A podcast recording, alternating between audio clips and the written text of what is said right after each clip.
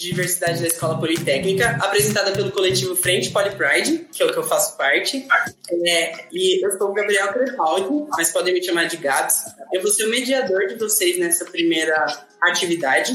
Então, alguns avisos iniciais. Primeiro, a CEDEP ela vai ser inteiramente online, como vocês já sabem, né, devido à questão da pandemia do coronavírus. E a gente vai explicar agora um pouquinho do cronograma do evento. Então, primeiro, a live está sendo transmitida no YouTube e o primeiro bloco ele vai ser com perguntas que a gente coletou ao longo do evento. É, então, a gente coletou as perguntas no Instagram para mandar para os palestrantes responderem para vocês. Depois, a gente vai ter um intervalinho de três minutos para a gente conseguir trocar os intérpretes, para a gente conseguir ir no banheiro, tomar uma aguinha. E aí o segundo bloco vai ser com perguntas do público, ou seja, que vocês podem mandar para a gente através de uma plataforma que chama Slide. Lá vocês conseguem mandar as perguntas e voltar nas perguntas que vocês têm mais interesse de saber. Aí essas perguntas vão ser passadas para a gente e no segundo bloco a gente pergunta para os nossos palestrantes. Tranquilo? Bom, Primeiro de tudo, eu gostaria de falar um pouquinho dos nossos prêmios. Então, todo mundo que está participando já ganha um prêmio que é 15% de desconto na primeira compra da empresa Evino e 10% de desconto nas compras seguintes ao longo do mês. Então você consegue tomar um videozinho, um vinhozinho assistindo a gente. É, participando da segunda atividade, que vai ser às 6 horas, você ganha 10, vocês ganham 10% de desconto na 99 Pop, então vocês conseguem ir na farmácia, no mercado, sem estar muito exposto ao coronavírus, né? E participando de três ou mais eventos, vocês concorrem ao sorteio de um ano de Netflix, um vale da Outback, e aí, para vocês fazerem tudo isso, vocês têm que estar inscritos nesse evento, não só assistindo, tá? E preencher o feedback que a gente vai mandar no fim dessa atividade beleza? Então, dando início então a essa atividade, a gente está falando sobre saúde mental para LGBTQIAP+, durante a quarentena, e eu queria apresentar então as pessoas que estão aqui. Eu queria agradecer a presença da Bruna, a nossa intérprete, e apresentar então a Alessandra, que ela é sócia da Rainbow Psicologia e trabalha mais com linguagem neutra. Então, Alessandra, se apresenta um pouquinho para a gente. Boa tarde, gente, tudo bom? Meu nome é Alessandra, sou formada em comunicação, né, publicidade e marketing no Mackenzie, em curso em comunicação não violenta, sou curiosa em, na utilização prática da comunicação, na verdade. Converso muito com o Hamilton, que é meu sócio. A gente se comunica de diversas maneiras, inclusive sem palavras. E aí na Rainbow a gente tenta aplicar isso diariamente, a comunicação neutra e inclusiva, para poder acolher melhor as pessoas. Perfeito, amei. É, nosso próximo palestrante é o Hamilton, que ele é psicólogo e fundou a Rainbow Psicologia, então conta um pouquinho da sua história, Hamilton. Tá mutado. Boa tarde, pessoal. Eu sou o Hamilton, é, fundador da iniciativa Rainbow Psicologia, é, que é uma iniciativa que né, tenha interesse em cuidar da comunidade LGBT. Né? Nós fazemos atendimento especializado, entre aspas, eu falo entre aspas porque não existe uma especialização na psicologia para nossa comunidade, mas o que é especializado no nosso caso é o cuidado e o não julgamento. Né? A gente fala que é um espaço aí para a gente poder falar sem nenhum tipo de preconceito, sem nenhum julgamento moral. Né? E essa parceria com a Alessandra foi justamente para a gente poder trabalhar de uma maneira mais inclusiva mais neutra, porque tudo da comunicação, né? Nós somos seres sociais aí porque nós nos comunicamos. Então, é, a ideia dessa iniciativa é exatamente essa, poder né, cuidar da nossa comunidade, porque infelizmente a gente sabe que às vezes é, encontramos profissionais da área da saúde, em especial da psicologia, que não seguem muito bem essas questões éticas, né? Eu até brinco que cada vez que a gente fala o termo cura gay, uma fada morre em algum lugar, porque é um termo que não devia nem existir, né? Então é, é quase como se a gente tivesse criado uma iniciativa para lutar contra isso, né? A gente tem a parte clínica, mas também tem o viés militante social aqui, né? Bate de frente com essas questões que a gente encontra. Perfeito. E nosso terceiro palestrante é o Eliseu, que ele é psicólogo, responsável pela criminalização da LGBTQIAP+, fobia no Brasil. Então, se apresenta um pouquinho pra gente, Eliseu prazer estar aqui falando com vocês. Eu sou psicólogo, psicanalista, a vida inteira de consultório, depois acabei me envolvendo com a política e pude estar à frente de várias conquistas da nossa população, desde a luta do casamento, a, a criminalização, que foi a, a, a maior questão, o nome social no ensino básico, agora há pouco a, gente, a, a, ação que garantiu que gays, bissexuais, mulheres trans e travestis possam doar sangue.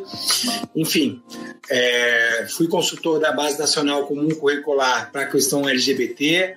Então, venho é, cada vez mais apropriando dessa nossa luta, principalmente para a questão da inclusão e do combate ao preconceito como política, né? Uhum. Perfeito. É, agora então que a gente já apresentou todo o evento, os palestrantes, a gente vai para as perguntas. A primeira pergunta que a gente tem é o que é a linguagem neutra e qual a influência dela na, na vida e saúde mental de pessoas LGBTQIAP+. Aí pode responder quem se sentir mais confortável. Bom, começar falando aqui. A gente fala da neutralidade, é a não utilização do gênero para se referir a alguém. Mas a, a, a linguagem tem que ser neutra e inclusiva dar um exemplo prático que todo mundo já deve ter lido, ou pelo menos tentado ler, porque não é impronunciável, é a substituição do, da, das letras O por X ou arroba. Não tem como a gente ler, né? A gente não consegue pronunciar essa palavra. Então, uma das coisas que a gente tem lutado e tentado educar as pessoas é que isso pode parecer uma neutralização da linguagem, mas é excludente, porque toda a população deficiente visual não tem acesso a esse texto. Quando é uma palavra ou outra, ainda dá para entender, mas nenhum leitor de nenhum aplicativo de leitor de texto ele lê essas palavras. Então ele dá um erro. Tem, tem vários vídeos na internet, inclusive de pessoas compartilhando sobre isso. Então, assim, você imagina ler um artigo né, com mil palavras, todas escritas com X ou arroba. É, é, o esforço é dez vezes maior. Aí você tem que se esforçar para entender o conteúdo e o que está escrito. Causa uma desistência. A necessidade da linguagem neutra é o respeito, né? Uhum, total. Uma coisa que a gente sempre conversa, o Milton é que assim, para não pecar, é melhor perguntar, né? Como você prefere que te chamem? E eu respeitar o, o gênero que você me diz. Pouco me importa se é conflitante com a imagem, para mim ou não. Né? Eu tenho que é respeito, é o tratamento que a gente dá a vida inteira, a gente aprende quando é criança, o senhor e senhora, né? para pessoas mais velhas, vai caindo, mas tem a ver com o respeito, educação com o outro. Quem determina isso não, não sou eu, como outra chamado, ou a outra. Sim. Se alguém quiser complementar, o Hamilton e Eliseu sabem muito sobre isso. É, queria só dar um palpitezinho da parte clínica, né? Por que, que essa comunicação neutra, inclusive, é importante nos atendimentos de terapia?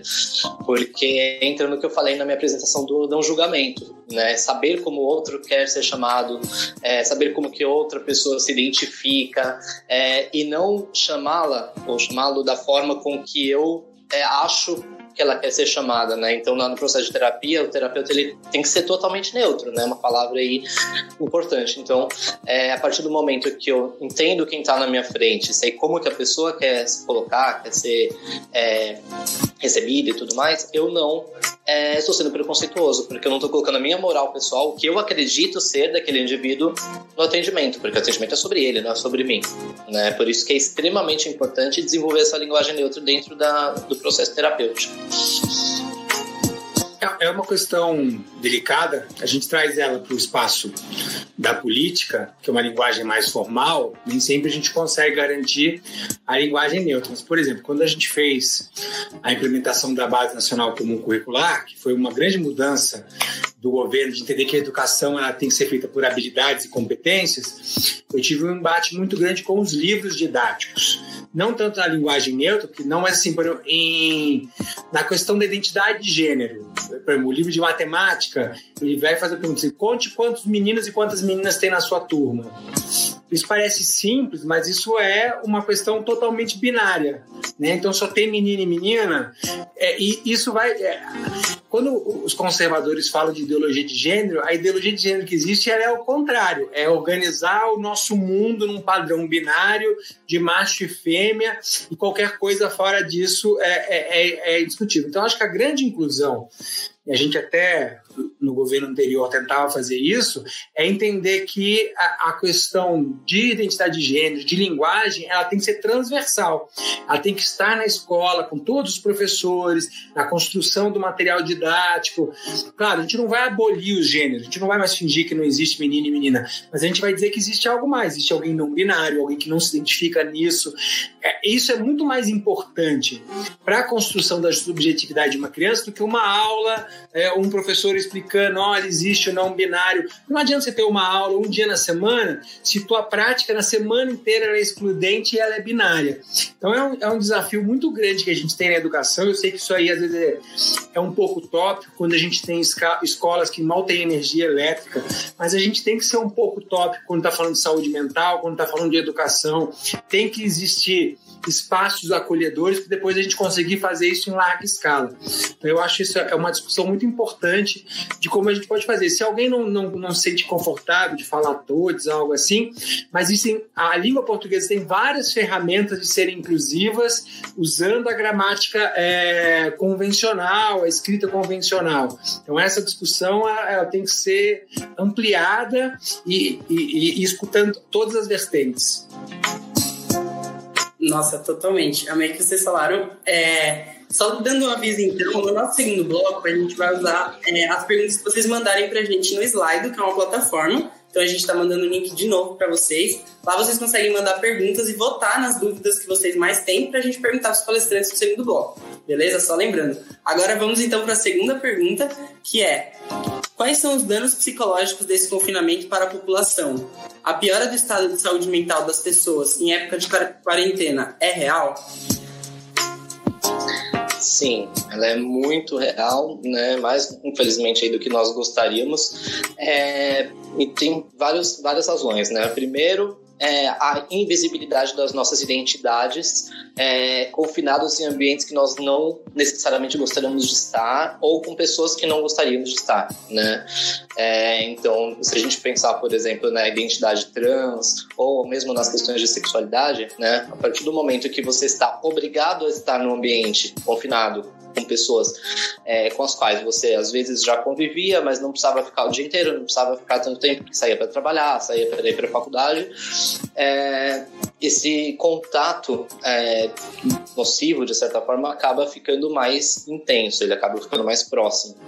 Então aumenta aí a sensação de invisibilidade, porque antes é, era mais fácil, né, a gente conseguir é, estar entre os nossos amigos, estar entre as pessoas que nos aceitavam durante o dia, né, nos nossos afazeres, e aí às vezes acabava ficando em casa depois com os parentes, quando, né, recortando aí no caso de algum parente que não aceite, é, e aí a gente conseguia de alguma maneira lidar com isso, né, então tem muitas, né, muitos relatos que eu ouvi de pessoas que estão confinadas com parentes, com, com conhecidos que não aceitam a sua sexualidade ou não é, aceitam a sua identidade de gênero e não chamam no pronome nome que a pessoa se identifica se identifica muitas vezes também, né? E aí isso faz com que a pessoa se, se sinta invisibilizada e com isso, né, a gente pode desenvolver sintomas é, de depressão, problemas de autoestima, crises de, de ansiedade, também por conta dessa, desse confinamento, porque aí tem o fator de que você está ali por obrigação.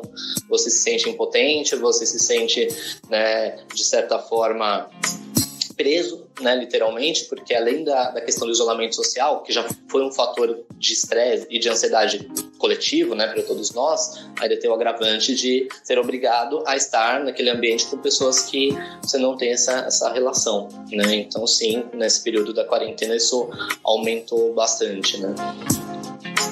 Todos os preconceitos são terríveis, né? Eu, eu sempre dou um exemplo o menino negro que sofre racismo na escola, ele chega em casa e o pai é negro, mas o menino gay ou trans que sofre é, LGBTfobia na escola, ele chega em casa e ele apanha de novo. Porque o gayzinho, o viadinho, a voz é fina, não senta direito, não senta que nem macho. Toda a opressão vem. Imagina preso nessas famílias, assim, né? Qual é a sensação?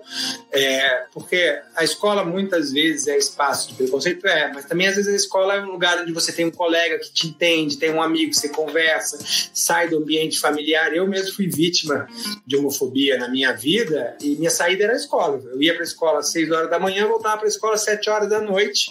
Passava o dia inteiro em todas as atividades da escola possível para não ter que sofrer agressão em casa, porque à noite minha tia chegava e ficava lá comigo. Então eu acho que a gente tem aí e, e, mais do que isso, a gente tem que entender que não é só a quarentena.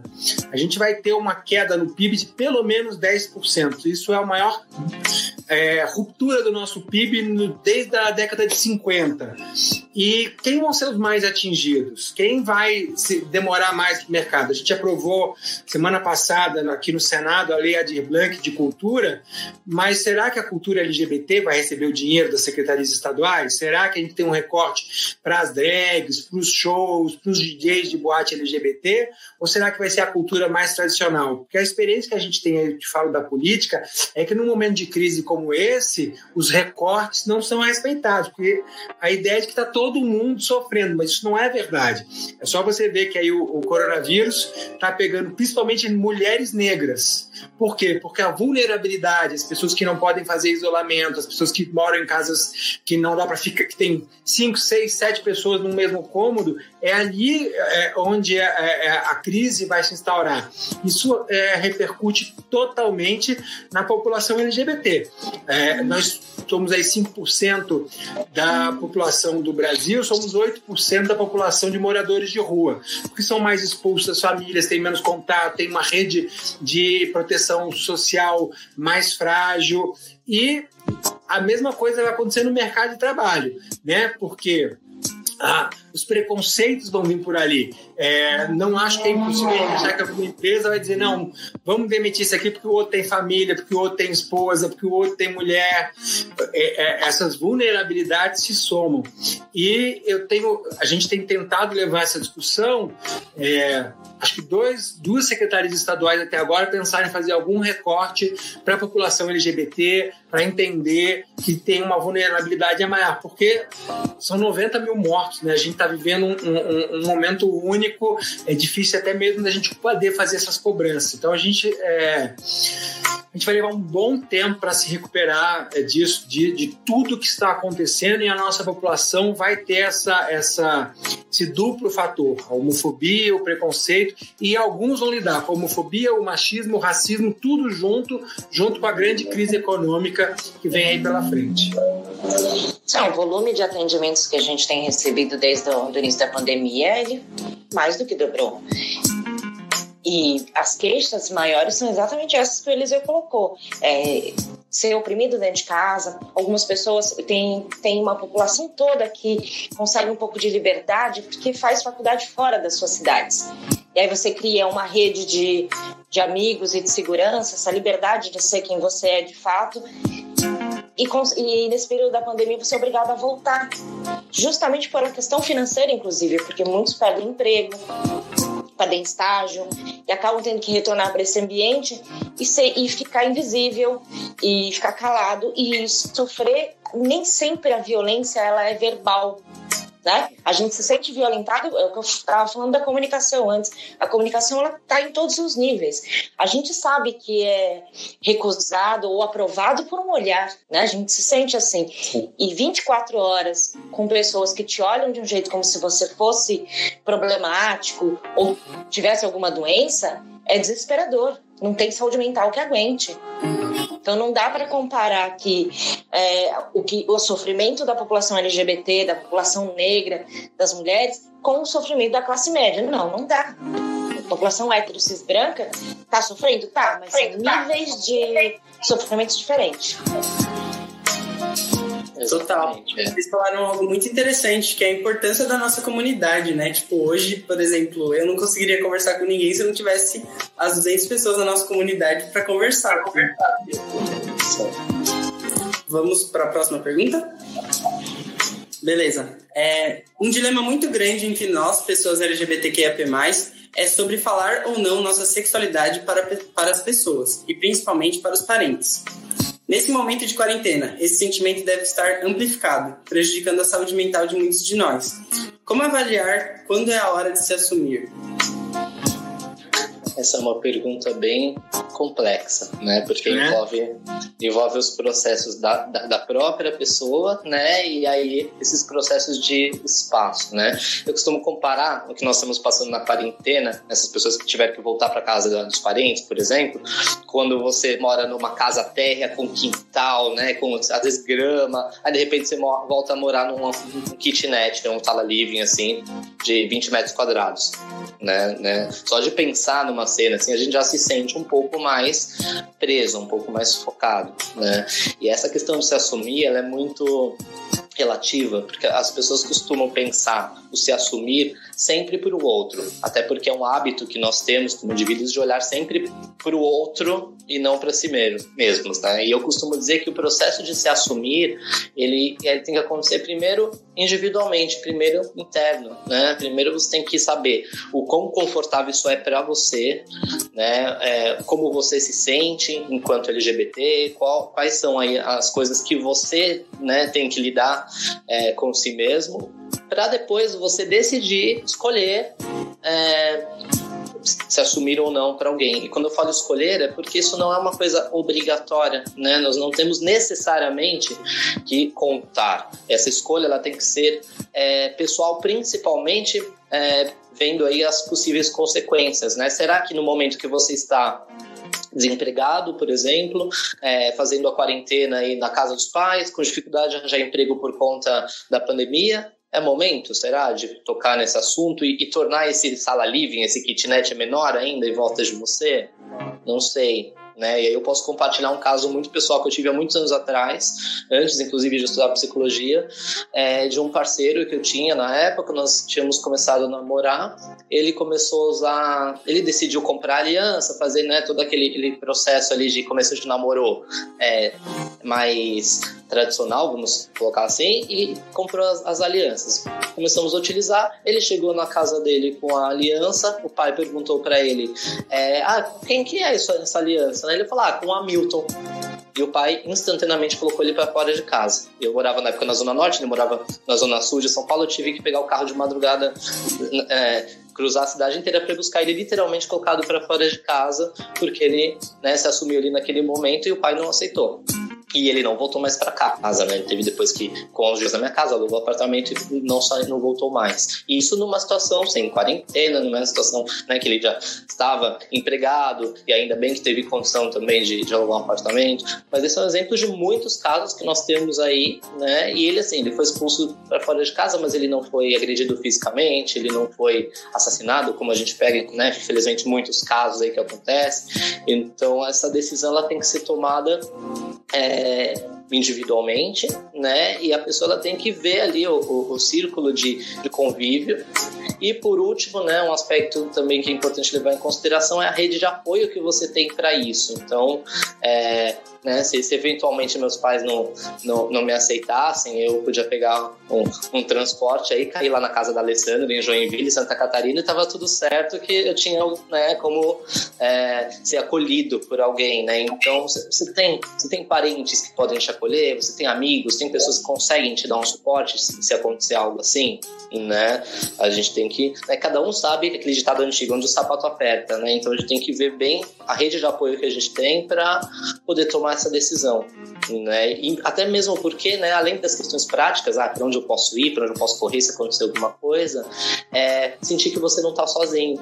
Né? Então, compartilhar essa, esse sentimento, compartilhar essa decisão, de repente com um terapeuta ou com seus próprios amigos, né? o que você sente sobre isso antes de tomar essa decisão é muito importante.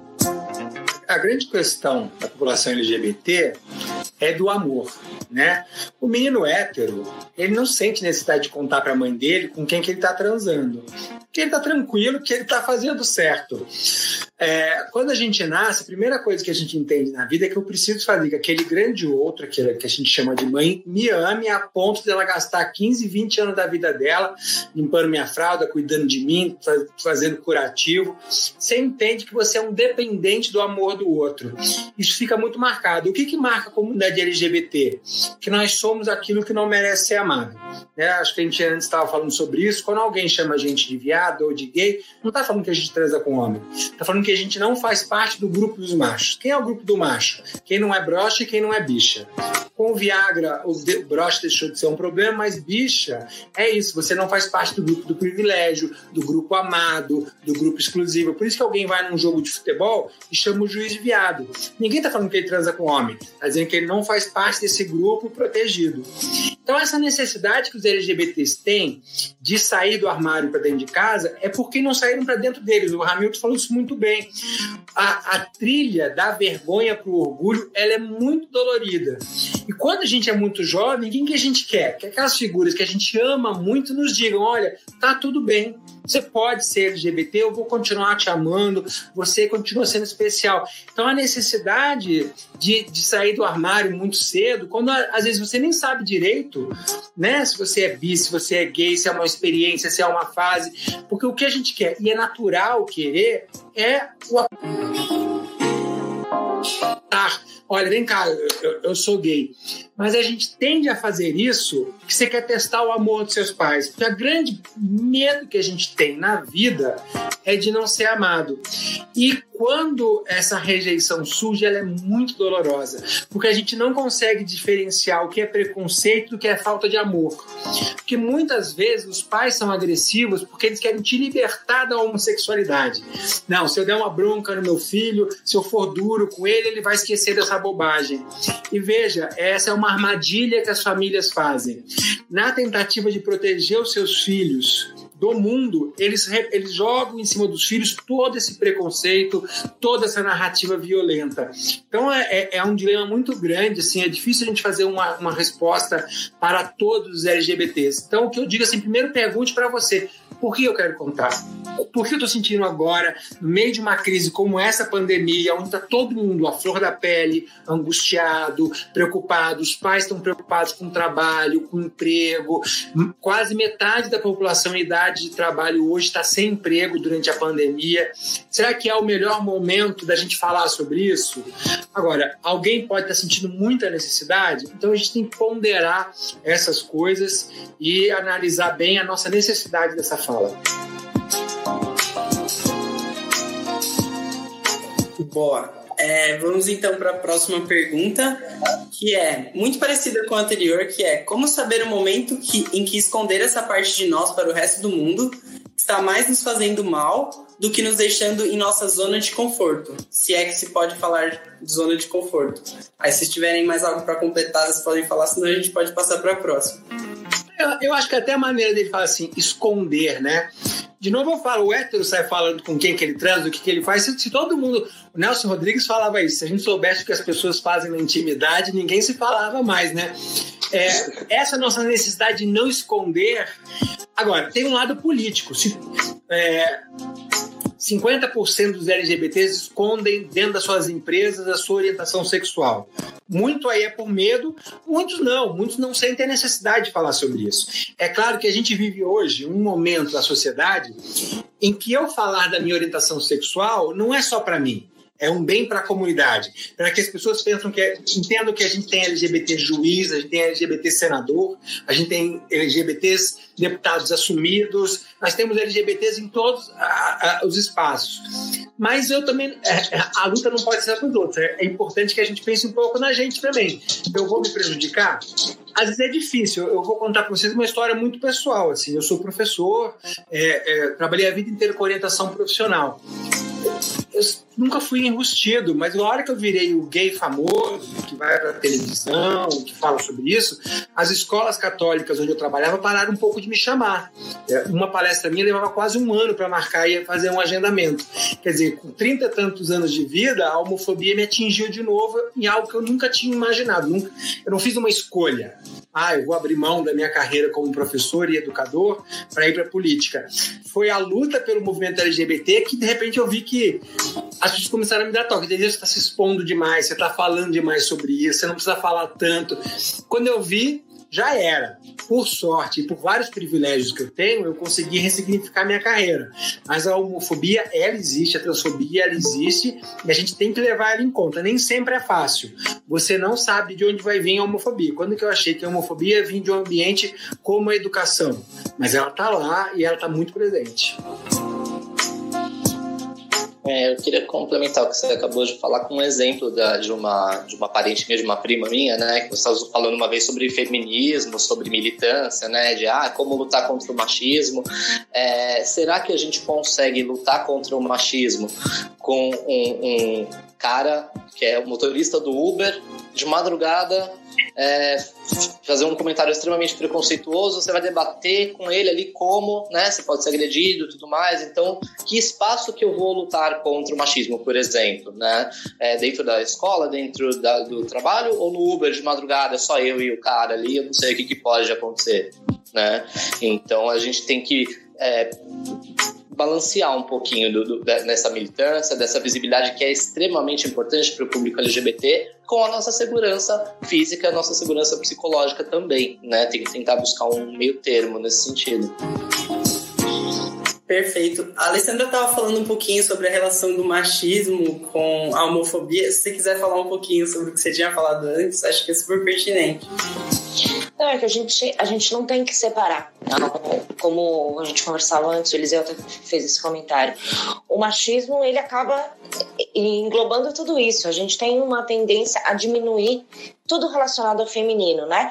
O, o que a gente coloca, por exemplo, um menino gay chama de mulherzinha, menininha como se o feminino fosse uma coisa negativa, fraca. A gente coloca como o gay mais feminino, ele é, ele também sofre eh, LGBTfobia dentro da própria comunidade. Tem saiu uma matéria há pouco tempo sobre a feminofobia, que falava justamente sobre o preconceito dentro do, da comunidade.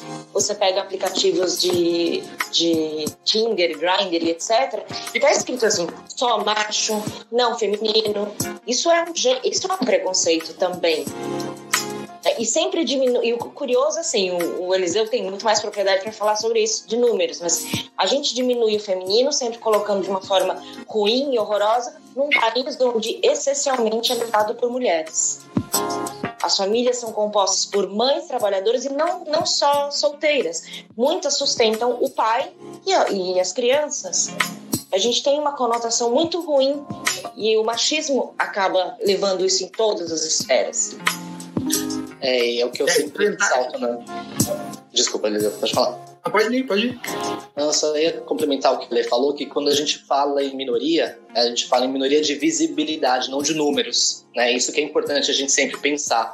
É, a palavra minoria ela é um pouco mal interpretada, porque a ah, minoria, então, é porque nós somos em menos quantidade LGBTs, então a gente acaba se sendo reprimido pelo, pelos heterossexuais.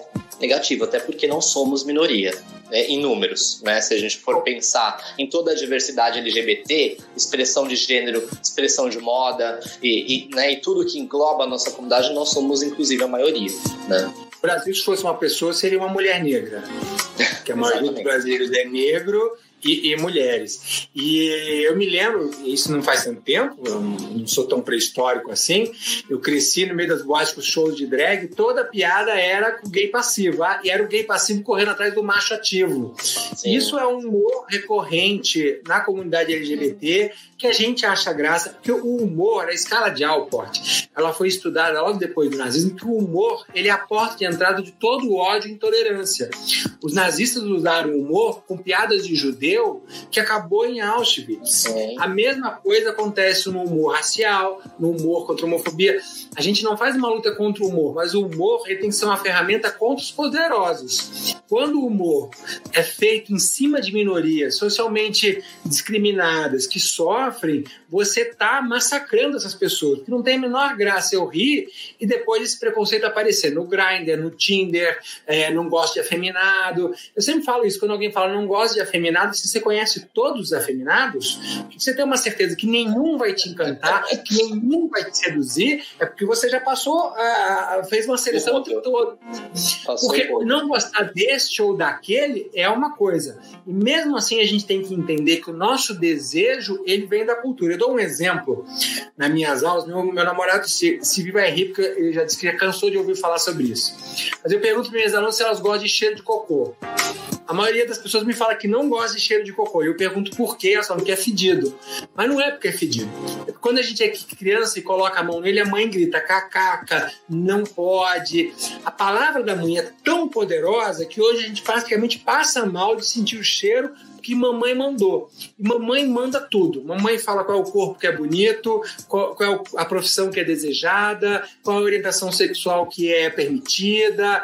E isso está dentro da gente. Então, é claro, ninguém tem culpa dos seus desejos, mas nós temos responsabilidade pelos corpos que desejamos e pelas coisas que falamos. A gente pode tentar entender por que, que eu só gosto de um determinado tipo de padrão de pessoa? Por que eu não posso ampliar isso? A que custo a manutenção desse padrão, ou desses corpos, ou, ou, ou desses desejos? Qual é o custo disso para as pessoas que não são desejadas ou que não estão dentro dessa padronização?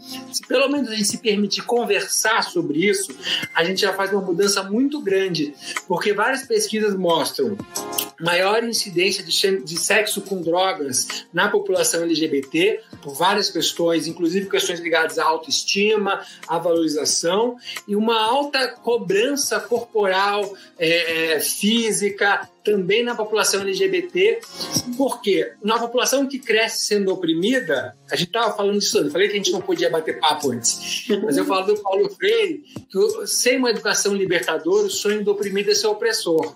Quem sofreu ataques e discriminações na sua infância pode, infelizmente, ter uma tendência a tentar inverter o jogo, ficar na situação de opressor para se sentir seguro, porque não tem nada maior bandeira de insegurança do que fazer bullying contra os outros. Eu ataco o outro para não ser atacado, eu discrimino o outro, eu segrego o outro, porque eu morro de medo de passar por isso. Quem está seguro, quem está tranquilo, não precisa segregar ninguém.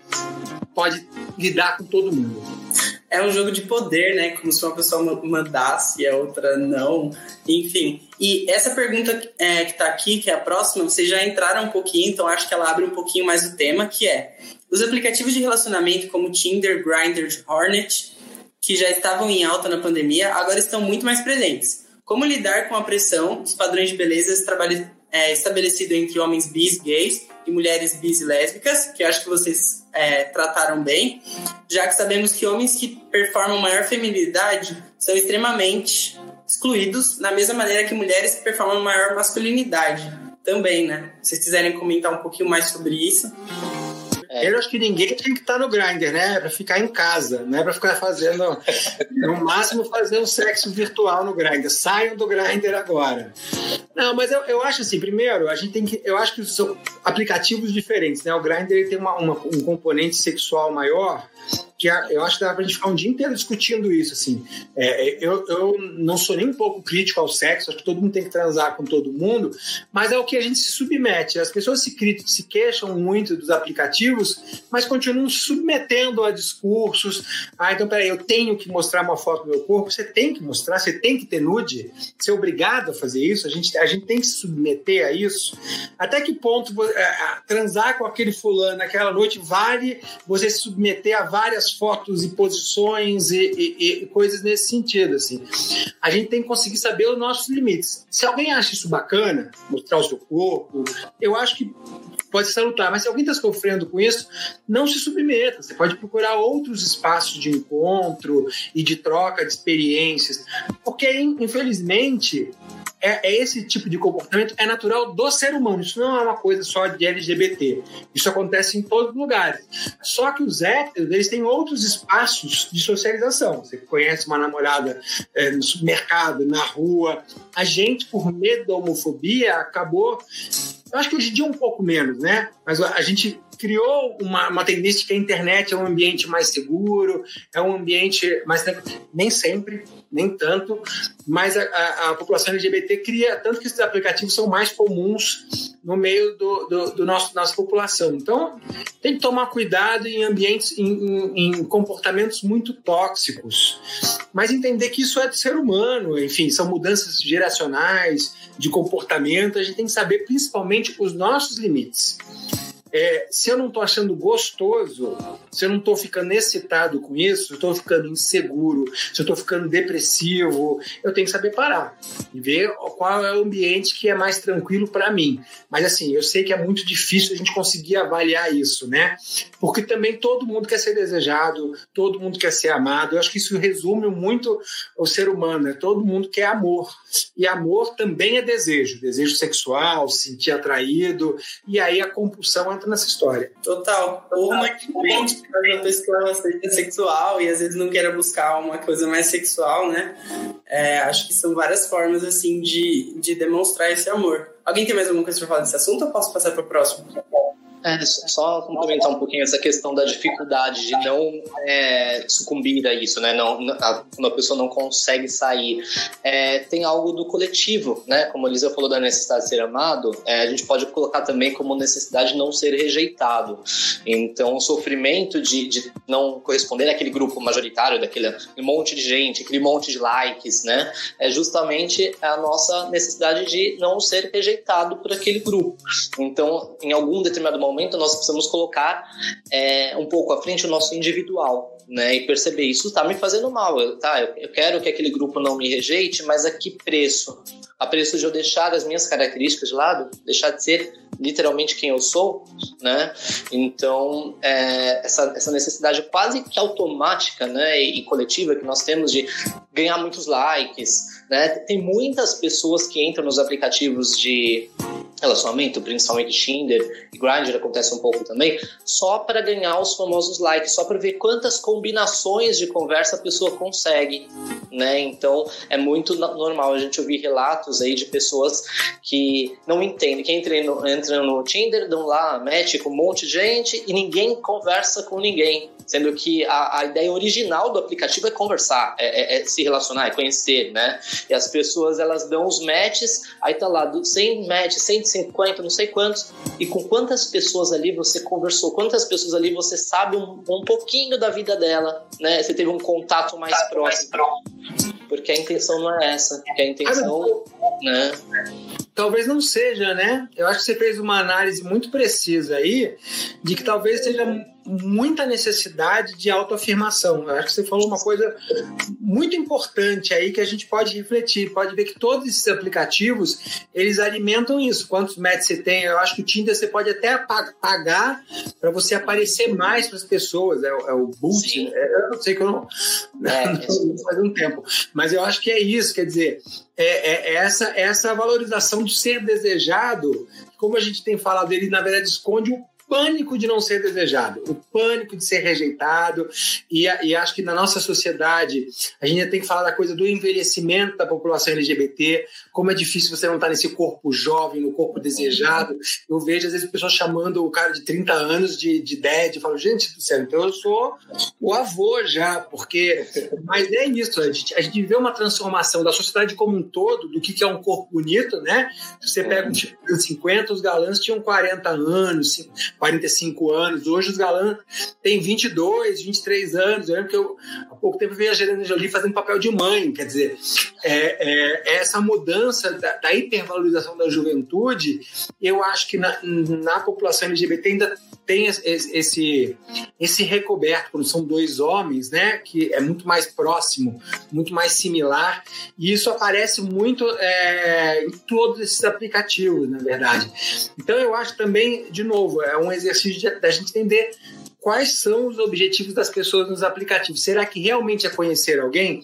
E como eu disse, não tem nada de mal em querer só sexo. Agora você tem que entender para que serve aquele aplicativo. Aquele aplicativo realmente é, é, um lugar onde as pessoas querem saber suas ideias, suas opiniões, falar de filme, ou é um lugar onde as pessoas estão buscando gozar, transar e aí entender qual é o jogo. Que a gente se ilude muito. É, é, e acho que o Hamilton pode complementar. O grande drama do consultório é a ilusão. A ilusão sempre existiu nos relacionamentos. Né? Porque eu não me relacionamento nunca com, nunca com o outro. É sempre com a fantasia que eu faço dele. A gente pode ficar 20 anos com uma fantasia. Tanto que no divórcio, a primeira coisa que você faz, nossa, eu não imaginava que ele era assim.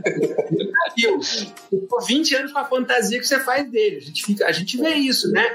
Você quer mudar o outro, você vive reclamando do outro. A gente não se contenta com o outro, a gente quer a fantasia. Que a gente se apaixonou pela fantasia. A internet, ela é o lugar da fantasia. Tem algo mais fantasioso do que o Instagram, onde todo mundo está sempre bonito, onde está todo mundo sempre feliz, está todo mundo sempre bem sucedido. É o Instagram e o LinkedIn. O LinkedIn está todo mundo bem sucedido, o Instagram está todo mundo lindo. A nossa realidade não é essa, né? A gente acorda feio, com remela, mal-humorado, a gente engorda na quarentena, enfim. Uhum. lidar com essas nuances é muito difícil e a internet, ela ela aumenta muito isso, os aplicativos também. Total. Acho Exatamente. que ela alguma coisa também. Se quiser falar, lê. Não, que eu ia complementar o que Elisa estava falando da, do, do, intuito que você utiliza, né? Na verdade, eu acho que hoje em dia, independente de ser aplicativo de, de encontro, de conversa ou o próprio Instagram, a gente tem utilizado, na verdade, as plataformas para inflar o próprio ego e para fugir um pouco de olhar para você mesmo, com os problemas que a gente uhum. tem, né? E precisa de, de alguém, é, são os matches que vocês estavam colocando. Mas em relação à velhice, de fato, eu acho que deve ser muito mais complicado para um casal de homens gays do que de mulheres, porque a gente lida com a, a, a relação com a beleza é de forma diferente, eu acho. A cobrança entre nós mulheres é diferente da cobrança entre vocês homens. Então acho que a gente lida de uma forma é, acho que menos brutal. É, isso é super importante, assim, é, eu tenho alguns amigos que pesquisam só sobre envelhecimento LGBT, inclusive abrigos de idosos, nós temos idosos que voltam para o armário, tá? Porque além dessa cobrança da população, tem fora. Você vai para um abrigo onde tem lá um cara conservador, um, um ex-militar, um bolsonarista, tem mulheres trans que precisam destransicionar. Então a gente tem aí o, o envelhecimento da população LGBT é algo que a gente tem que falar muito mais dessa pauta, porque é cruel na comunidade chamar de maricona, de tia. Ah, o teu lugar não é, não é no aplicativo, como se tivesse um, um limite de idade para transar. Agora tem limite, você só pode gozar até tal idade, depois você não pode mais. Preconceito com casais com faixas etárias diferentes. Então, peraí, tá, tá bancando, tá pagando. Assim, a violência é muito alta e nesses aplicativos, o, o, os relatos que eu tenho de consultório e tudo mais é, é, é, é muito grande, porque é, é ainda as pessoas ainda acham engraçado atacar alguém que é mais velho, usar. Eu acho que foi o Tuca Andrade, né, que colocou uma foto sem camisa, foi uma... alguém foi no Instagram e falou: você tá muito velho para ficar botando foto. E é um cara famoso, bonito, com o corpo é, é bem cuidado. Imagina outros LGBTs mais velhos que não estão não, não nesse mesmo patamar, não, nem estão mais nos aplicativos, o que também é muito violento, né? Sim. Podemos passar para a próxima ou você quer falar mais alguma coisa, Milton? Não, não. Pode passar. Beleza. É, a próxima pauta, mudando um pouquinho, é como lidar com a pressão de ser uma pessoa LGBTQIAP+, em uma comunidade religiosa, onde relacionamentos e pessoas não cis heteronormativas são excluídas e negadas. É um pouquinho do que eu estava falando da necessidade de pertencer, né? O pertencimento a um determinado grupo, ele é importante porque nós somos seres sociais, né? Inclusive nós somos os únicos mamíferos que precisamos de, de, dos cuidados iniciais aí da, da família para sobreviver, né? E é isso que nos torna seres dependentes socialmente uns dos outros, né? E é, a partir disso a gente tem é, é, subgrupos né, dentro das nossas comunidades, dentro da família, dentro dos amigos, que envolvem inclusive a religião né, e a, a nossa é, necessidade de ser incluso nesse grupo faz com que às vezes a gente submeta inclusive a culturas e a religiões que não aceitam a nossa sexualidade. Né? Quantas incongruências a gente vê de pessoas que seguem algumas religiões que são nitidamente homofóbicas, que nitidamente utilizam o dogma da, da religião, o livro sagrado lá de cada uma delas para justificar preconceito, justificar LGBTfobia e mesmo assim a pessoa ela, ela, ela se obriga a estar naquele grupo né, ao preço de que né, é, é, ela só saia muitas vezes quando é, eles expulsam, né? Tem religiões, inclusive, que acabam expulsando a pessoa LGBT quando ela se identifica dessa forma. Até, até então era uma tentativa de converter a pessoa, eles percebem que aquela pessoa não vai ser convertida ali como eles querem e acabam expulsando, né? E isso gera um impacto emocional muito grande no indivíduo, né? Eu, eu fiz o meu trabalho de conclusão de curso no curso de psicologia sobre internalização da homofobia, né, que é o preconceito, né, do, da, do indivíduo é, homossexual contra si mesmo, né? Quando a gente pega do outro preconceito e acaba se culpando por aquilo. E eu fiz um trabalho de é, entrevista e avaliação psicológica de quatro indivíduos e três deles eram de religiões que não aceitavam LGBTfobia e o, e o outro não era uma pessoa religiosa. E tinha uma das perguntas de um questionário que eu apliquei entre os outros, os outros instrumentos que era se você pudesse mudar a sua sexualidade em algum momento, você faria e por quê, né? E dos quatro indivíduos, um que, é o, que era o não religioso, falou que não mudaria a sexualidade dele, que estava tudo ótimo, tá? Né? Adorava ser gay. E os outros três, que são os de religiões extremamente, extremamente conservadoras ali, eles eram é, eles deram a resposta oposta. Eles falaram que se eles pudessem, eles mudariam sim, e por conta do preconceito, por conta da, da, da influência externa, né, de sofrer LGBTfobia, e não porque eles não gostariam de ser gays ou porque não gostam de se relacionar com pessoas do mesmo gênero. Né? Então tem uma associação muito grande da LGBTfobia na, nas religiões aqui do Brasil. Né? Eu costumo falar que a gente tem três polos de, LGBTfobia, né? LGBTfobia por pecado, que é religião, por crime, que é o campo legal, e doença, né, que é o campo da, da saúde. Na doença, no campo da saúde, aí a gente evoluiu muito, né, na, com as nossas novas leis, é, recentemente com a questão da, da, da doação de sangue e tudo mais. No campo jurídico, né, no campo legal nós temos evoluído bastante e parece que o campo religioso ele está sempre um pouco atrás, né, nesses nesses pilares da homofobia. Ousaria dizer até aqui que ele é a, a, o pilar principal, né? Que ele estaria por baixo ali, da, porque como é uma questão cultural e inerte a todos os seres humanos, todos nós temos alguma crença, mesmo que seja uma não crença, mesmo que a pessoa seja ateia, para ela se identificar como ateia, ela, ela tem que, né? É, quase que militar a respeito disso, de uma maneira a negar aí as, as religiões, as crenças que existem, né? Então o campo da religião ele está meio que por baixo do campo jurídico, do campo da saúde, porque certamente ele influenciou é, quem está ali na, né, na, na, Organização Mundial da Saúde, influenciou né, os governantes para pensarem de determinadas maneiras, colocar a, a sexualidade ou o gênero como uma coisa demonizada, como eu gosto de falar.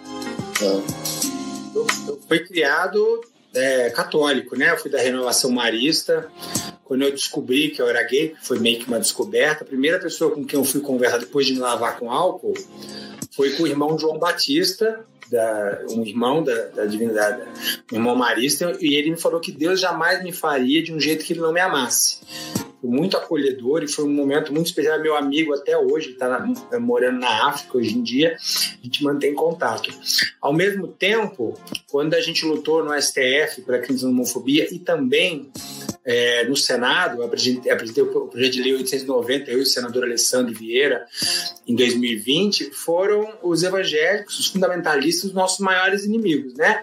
Na, na, na no judiciário, Magnum Alta, Malafaia, foram, fizeram toda a pressão possível para o STF não legislar. Eu até conto uma, uma brincadeira: o MBL pediu impeachment dos quatro ministros que tinham votado pela questão da homofobia, né? Porque quatro ministros pediram, votaram e aí teve um pedido de vistas. E esses ministros foram massacrados, o meu amigo Celso de Mello, todos os outros. Mas isso ajudou muito a gente, porque os ministros ficaram indignados com, com essa ingerência sobre o judiciário. E numa das reuniões que a gente teve é, com as equipes lá, é, eles queriam o direito dentro do projeto de lei, o direito de proibir casais gays de andarem de mão dada na PUC. Porque a PUC é uma universidade confessional, então eles queriam que a gente colocasse essa exceção. E depois eles vieram com um pedido de que as, as televisões confessionais, as televisões de propriedade de igrejas, pudessem continuar proferindo a sua fé. Só que o que eles estavam chamando de fé é preconceito, porque as religiões elas têm o direito de falar que ser gay é pecado. Isso é uma crença delas. Mas elas não podem falar que nós vamos destruir as famílias, elas não podem falar que nós somos pedófilos, elas não podem falar que a gente quer destruir os lares, que é o que eles falam. Toda a luta que a gente fez de 2013 até 2020 era principalmente na injúria e na difamação. Porque, infelizmente, muitos fundamentalistas utilizam a fé das pessoas para chegar ao poder. Um dia eu estava conversando com minha amiga Sherazade e ela perguntou: Eliseu, o Congresso Nacional é homofóbico?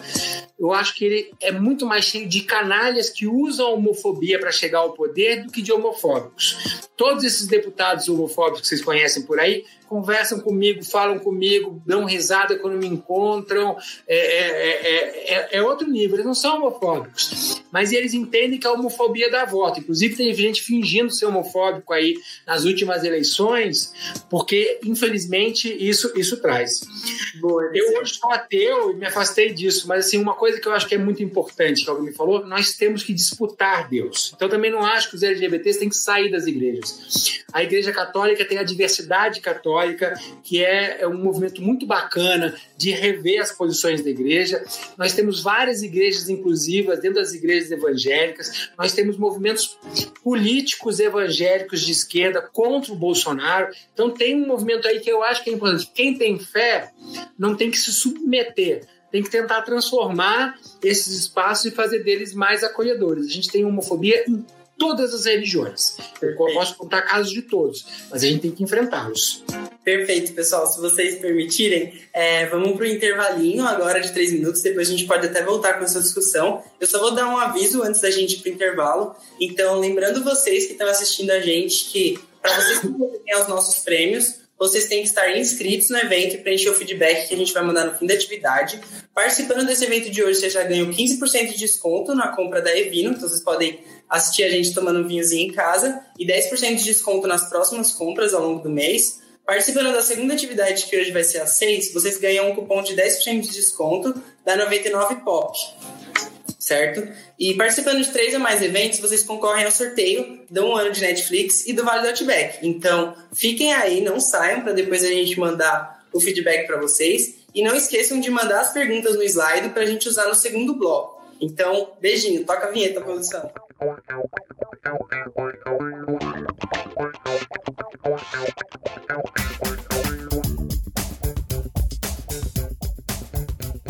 Voltamos, galera. Espero que vocês ainda estejam com a gente. Conseguiram ir tomar uma aguinha aí no banheiro. É, eu queria apresentar para vocês o Sérgio, que é nosso novo intérprete de Libras, e voltar agora para as perguntas do público, ou seja, vocês que mandaram para a gente no slide. A primeira pergunta é: qual o melhor jeito de lidar com familiares que mandam mensagens preconceituosas no grupo? O público de casa quer saber. Quem se sente mais? Pode ser você, Eliseu? Pode. Tá. Meu áudio está tá aberto? Tá. Tá sim. É uma pergunta difícil, né? Porque a, minha mãe é bolsonarista, só para vocês entenderem que, que casa de ferreiro espeta de pau. Minha mãe adora mandar mensagens que eu julgo idiotas para mim. Eu acho que primeira coisa depende da sua relação com essa pessoa, assim. É, isso pode variar. Você pode trabalhar isso com humor. Eu sou, eu sou um cara que resolve muitas coisas com humor. Mostrar que aquilo é, é ridículo, não tem contrassenso. Você pode trazer informação. Isso aconteceu muito com esse negócio da mamadeira de piroca, ideologia de gênero. Não sei se você já viu, teve um vídeo meu que viralizou muito, eu fui chamado por um deputado do meu partido para falar sobre essa questão na Câmara do Distrito Federal. E quando ele, ele não ia falar, tá? Eu ia falar em nome do partido. Ele quis me homenagear e na hora que ele começou a falar, ele começou a falar assim, um monte de atrocidades, um monte de bobagem, desinformação. Eu, no começo, ia reagir bem, chegou uma hora que era tão absurdo que eu te falei assim, olha, eu não sei para que, que você me trouxe aqui para eu passar vergonha e ver você falando esse tipo de barbaridade. Você não, não conhece nem seu próprio partido. E aí isso virou, sim, se espalhou pelo Brasil inteiro. E aí eu falava assim, não existe ideologia de gênero, não existe nada disso no MEC. Então, assim, trazer o conhecimento. Eu acho que quanto mais, é, eu acho que a Alessandra pode falar sobre isso, né? Quanto mais inclusivo a gente for, quanto menos agressivo a gente for, quanto, quanto, quanto melhor, quanto mais a, a, a afetiva e assertiva for nessa comunicação, de também tentar entender qual é o medo do outro, assim. Por que essa pessoa está falando isso? Qual é o medo que ela tem? O que, que ela está trazendo por trás desse discurso? Porque o discurso é, da ideologia de gênero ou desse ataque, ele não é à toa. Essa pessoa tem medo ou de que o filho vire gay e sofra, ou, ou de que os hábitos dela, a, a visão que ela tem de mundo pode estar sendo atacada. Então, quanto mais a gente conseguir se colocar no papel do outro, entender o que o outro está falando, ajuda a gente a dialogar naquele nível que a pessoa está conversando. Eu acho que essa é a grande ferramenta. Agora, tem pessoas que são simplesmente trolls ou agressivas, elas estão fazendo aquilo ali para te atacar. Isso no campo da política a gente vê muito. O cara que usa o homossexualismo não por erro, porque ele sabe que nos ofende, ele sabe que faz uma conotação de doença. A gente tem visto isso muito com as pessoas trans. A pessoa vai lá. Eu, eu vivi isso, eu, eu participei de um projeto que chamava Renova. E o cara que dividia o quarto comigo era um projeto para políticos, né? um curso de políticos. E eu dividia é, quarto com o Luiz Lima. Não sei se vocês sabem, é um deputado do PSL que é um atleta, um cara super divertido. Mas ele, quando começava a conversar comigo sobre a Tiffany do vôlei, ele só falava dela no nome de, no nome de registro. Aquilo foi tão violento para mim que eu pedi para ele sair do meu quarto, entrei em contato, falei que eu ia pagar a diferença e ia ficar num quarto sozinho. Eu converso com o Luiz Lima até hoje, embora acho que ele virou meio que um babaca no, no bolsonarismo. Mas eu acho que esses limites são muito importantes. Na, naquele mesmo ambiente, teve várias pessoas que eu pude ensinar o que é identidade de gênero, por que, que não se usa o nome, como é que se respeita isso. Então, é, é essas, essas gradações são muito importantes em todo lugar, seja no âmbito do Congresso Nacional, do Senado, no grupo de WhatsApp, no Twitter, num bate-papo, num boteco de bar, em todo lugar. Quanto mais a gente puder sair da nossa bolha, entender a visão do outro e fazer uma comunicação melhor, produzir junto um conhecimento, é, é, é, é eu acho que é o melhor. Nem sempre é fácil pegar o gancho do que o Elisa estava falando, a comunicação afetiva, a gente trabalha isso com a comunicação é, não violenta, não é simplesmente aceitar o que o outro fala e passivamente, é inclusive saber que lutas a gente deve lutar. Não é que não, não é para ser militante o tempo inteiro, é que, como ele colocou, tem gente que é troll, é o ódio pelo ódio e o, a intenção é agredir a gente. Muitas vezes, por mais que a gente sinta agredido por alguma frase, alguma fala, um texto, pode ser só fruto de desinformação. Se a gente reagir de forma. Ninguém aceita a opinião de outro de forma é, opressiva. Qualquer que seja a sua opinião, desde de orientação sexual até bolo de chocolate. Se a gente impuser que todo mundo só pode comer bolo de chocolate, ponto final, sem discussão, a gente não, não vai ter adesão a isso. Então, a melhor forma é sempre tentar de forma afetiva.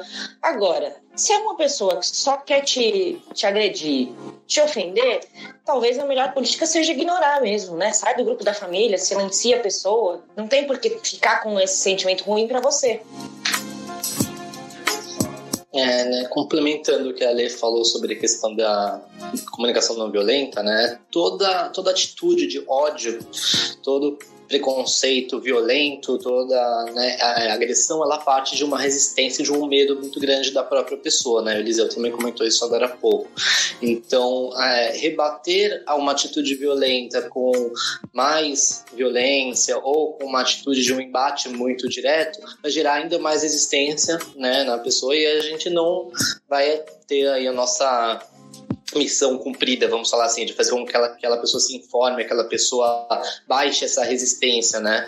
Então, responder de maneira é, humorística, né? responder de uma forma lúdica, como o próprio Eliseu comentou, é muito mais produtivo e existe sim uma possibilidade, inclusive, da própria pessoa que postou aquilo, que fez, né, compartilhou aquilo, conseguir refletir sobre o que ela está fazendo, principalmente porque tem muitas pessoas que reproduzem preconceito, reproduzem essas é, piadinhas, entre aspas, é, de maneira inconsciente, né? Tem muitas pessoas que reproduzem simplesmente porque elas foram criadas daquela maneira, porque elas foram acostumadas que, que é engraçado fazer piada com gay, com negro, com, com português, com loira, né? Com essas, esses clichês aí. E se a pessoa entender o quanto aquilo não é, é interessante para o outro, o quanto não é bom para o outro, ela pode sim né, reduzir esses comportamentos. Mais do que se a gente fizer um embate ali é, agressivo, né? De quebra a resistência da pessoa. Dá um exemplo que aconteceu comigo. Eu, eu, tinha feito um post uma vez no Twitter. Ah, o, o nazismo tupiniquim. Eu tava criticando o, o, a galera. E de repente, quando eu abri meu Twitter de novo, tinha um monte de gente me chamando de racista e me xingando e me cancelando. Eu falei, gente, o que que eu eu não estava entendendo o que estava acontecendo e eu estava sendo cancelado, literalmente. E aí veio uma menina, abriu no meu DM, me xingando, me metendo, você não, você é racista. Eu falei assim, calma, me explica. E ela foi me explicar que tupiniquim não é sinônimo de brasileiro, é uma, é, é uma etnia e que sempre é usada num, num jeito pejorativo e era realmente, né? um nazismo inferior. E aí eu entendi, eu falei, nossa, eu, obrigado. E aí eu peguei e fiz lá um, um post, ó, gente, eu, eu, eu, falei errado, expliquei. Ah, e aí eles acharam o máximo. E você vê que loucura, né? Acharam o máximo o diálogo. Porque as redes sociais, elas são do confronto. É muito mais legal você mostrar o erro de alguém e falar: olha esse cara aqui, branco, racista, e não sei o quê, e aí todo mundo massacrar ele. Mas, assim, não é o que constrói né? E, e, tem uma frase que eu gosto muito, que eu acho que nas, a gente pode usar muito nas redes sociais, que é corrija no privado e elogie em público. Eu acho isso fenomenal. Se você tem intimidade com alguém, a pessoa falou uma coisa que não é legal, chega no privado e fala assim: olha, essa tua fala aqui vai ser muito mal vista e interpretada. E elogie em público. Agora, a gente tem uma cultura de cancelamento onde você corrige no público, é, é lacração. Né? Então, eu acho que é é uma discussão grande que a gente pode fazer aí.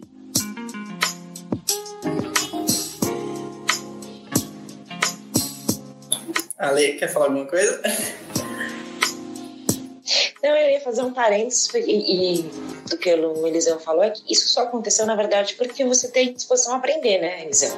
Uhum. Que o, o, o, parâmetro que eu ia traçar é que, assim, um dos problemas de partir para embate é que quando, quando outra pessoa se sente humilhada, você acaba com o espaço e a chance de um dia essa pessoa voltar atrás sabe? Assim, às vezes a pessoa ela se agarra a essa teoria ou, ou essa fala meio por birra, meio que nem criança mesmo. Ah, eu fui humilhada e agora eu não posso mais voltar, pra, voltar atrás. Então, ter, ter essa sensibilidade de perceber, inclusive, que assim, é alguém que vale a pena? É alguém que pode mudar? Então, assim, para que humilhar e fazer a pessoa passar por essa situação? É exatamente o que o, Eliseu falou. Chama de canto, conversa e perceba, inclusive, que às vezes não, não é aquele momento. A pessoa ainda não amadureceu para entender o que você está dizendo. Tem vivências também. E amadurecimento não tem a ver com idade, né? Pode ser a sua avó, ah. que ainda não viveu aquele momento para poder passar por isso. Então a gente tem que ter um pouco mais de sensibilidade e empatia na prática, né? Porque todo mundo gosta de usar a palavra empatia, mas em relação ao que o outro não tem para com a gente. Mas a gente oferece isso? Isso é muito mais efetivo para nossa luta do que lacrar. Do que quando eu lacrar, tu tem essa coisa de, de mostrar o erro do outro. É, é, quando eu criei o setorial LGBT do meu partido, não existia nada. Eu brinco, era só mato, assim. E foi muito tempo ter que explicar para os meus. Eu falo que são os meus velhinhos, né? O, o, Roberto Freire escreveu a Constituição, explicar por que ele fala homossexualidade, não. Eu lembro que às vezes o, o Roberto queria falar LGBT, ele se confundia com as letras. Ah, esse negócio ali do Eliseu mas é o cara que na Constituinte lutou pela não discriminação de pessoas homossexuais, o único presidente de partido que, que topou processar o Congresso, assinar uma procuração para a gente processar o Congresso Nacional, contra, nenhum outro presidente aceitou até o final. Para mim é mais importante que ele falasse direitinho homossexualidade, LGBT, ou que ele fosse esse cara corajoso. Sair da nossa bolha é a grande luta que a gente pode fazer. Né? Eu, eu coordenei a campanha da Marina Silva lá em 2014, no meio daquela confusão é, é, do recuo, é, do, do, eu me lembro de eu ir para Manaus com um grupo de 40 é, pessoas religiosas, explicar orientação sexual. O que é orientação sexual? Eu me lembro de uma senhora que chegou para mim e me abraçou, bem emocionada, falou assim, Eliseu, muito obrigado, o meu filho ele tem isso aí, ela não sabia nomear mas graças a você eu entendi que não é culpa dele, que eu tenho que, que amar ele, não é? Eu, eu comecei a chorar naquela hora, que estava eu dentro dessa loucura que é a política lá na Amazônia, podendo levar uma, uma, outra maneira dessa mulher se relacionar com seu filho. Então, se a gente conseguir, eu acho que a gente tem muito que falar de comunicação, de como a gente se comunica, porque eu acho que, infelizmente, as redes sociais levam a gente para essa tentativa de humilhar o outro, de deslegitimar o outro, de atacar o outro, quando se a gente conseguir escutar o outro, por que, que o outro está falando isso, o que, que ele não está entendendo, e chamar o outro para conversar. Vem aqui, eu estou disposto a te explicar e a gente pode juntos construir um conhecimento melhor, um pouquinho do seu, um pouquinho do meu. Porque a política ela é a arte do possível. A gente vai de pequenos avanços, a educação também. É, essa, essa cultura da internet da lacração leva a um outro problema também, né? O oposto que, assim, alguém lança um, uma propaganda ou um texto inclusivo ou teoricamente neutro, todo mundo aplaude e acha que é incrível e esquece o que está por trás. A gente não pode também passar em deusar qualquer marca, qualquer, qualquer empresa que faça uma propaganda linda, mas que quando uh, uma pessoa vai à loja é agredida por segurança porque é gay. Tem que ouvir frases do tipo, ah, essa sessão aí, essa roupa é para mulher, não é para homem. É, a comunicação está em todos os níveis e ela está sendo utilizada da pior forma possível. Como você colocou, Eliseu, mais importante é falar direito ou de fato estar uh, uh, lutando pela causa, aceitando e se portando dessa maneira.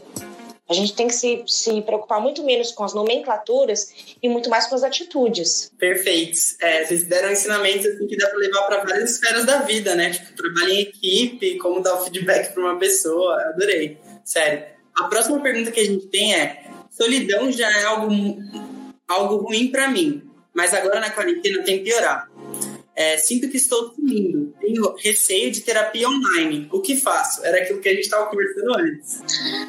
Gosto particularmente de falar sobre esse tema da, da solidão, porque né, isso é muito comum né, na nossa comunidade LGBT, se sentir solitário, né? E ah, eu costumo dizer que, né, que se sentir solitário é muito diferente de estar sozinho, né? Por que, que é, é importante a gente diferenciar isso? Porque é, o se sentir solitário ele está relacionado à palavra culpa ou falta de escolha, né? Então, eu me sinto solitário quando eu estou sozinho e sinto que de alguma maneira é uma falta de opção, uma falta de escolha minha ou culpa minha, né? É, eu posso estar sozinho, morar sozinho, viver sozinho, né? Trabalhar sozinho, fazer o que eu quiser dessa forma. E se eu colocar isso no lugar de escolha, entender que eu estou assim porque eu escolhi, porque eu gosto, porque eu prefiro, por qualquer coisa que seja, não tem por que eu me sentir solitário, não tem por que isso me gerar angústia. Né? A partir do momento que eu percebo que tem é, uma falta de escolha, é, ou que eu sou culpado por estar sozinho, porque, né, por exemplo, se a gente pegar o caso da LGBTfobia, ah, porque eu sou gay, as pessoas no meu trabalho me excluem, então eu fico sozinho do ambiente de trabalho por causa da minha sexualidade. De certa forma, eu estou me culpando por conta disso. Pode até ser que eu esteja sendo excluído do ambiente de trabalho por conta de homofobia, por exemplo. Mas não é porque eu sou gay, é porque eles são homofóbicos. Então a gente tem que fazer um trabalho de deixar esse preconceito lá fora, que é difícil, que é um trabalho contínuo, né? Eu costumo brincar, tem quase que matar um leão por dia para a gente poder manter esse pensamento, porque é, o preconceito é tão é, generalizado ali em volta daquele ambiente, por exemplo, que é, chega um momento que eu começo a me questionar, falo, acho que a culpa é minha, né? Porque sou o único aqui que estou sendo excluído aqui nesse grupo, mas não é porque eu sou o único excluído ali que é, eu sou culpado disso, ou que é errado ser homossexual. Não, o errado continua sendo ter preconceito, continua sendo a discriminação.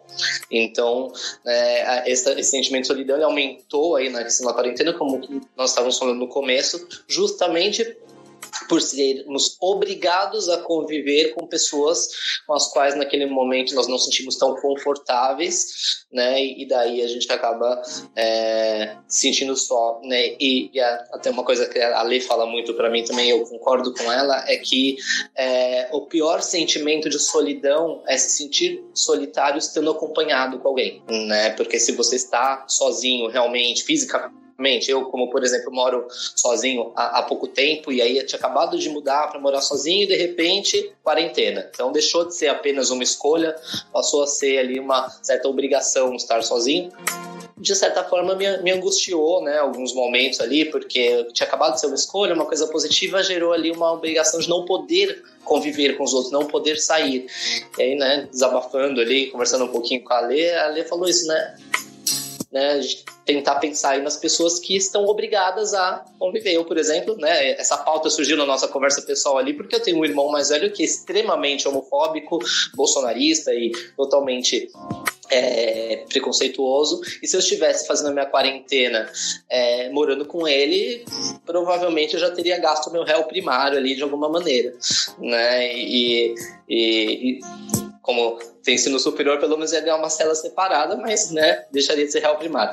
Mas, então, e aí isso me deu um alívio, assim, que até deu uma escorregada na cadeira quando a gente falou sobre isso, justamente porque eu enxerguei que é muito melhor eu estar quarentenando ali sozinho no meu apartamento do que uma pessoa que fosse me violentar todo dia com os vídeos de Bolsonaro e com as apologias aí às violências que, que ele ouve lá na, no celular dele, que é, inclusive né, pessoas que são bolsonaristas não conhecem a, a ferramenta fone de ouvido, né?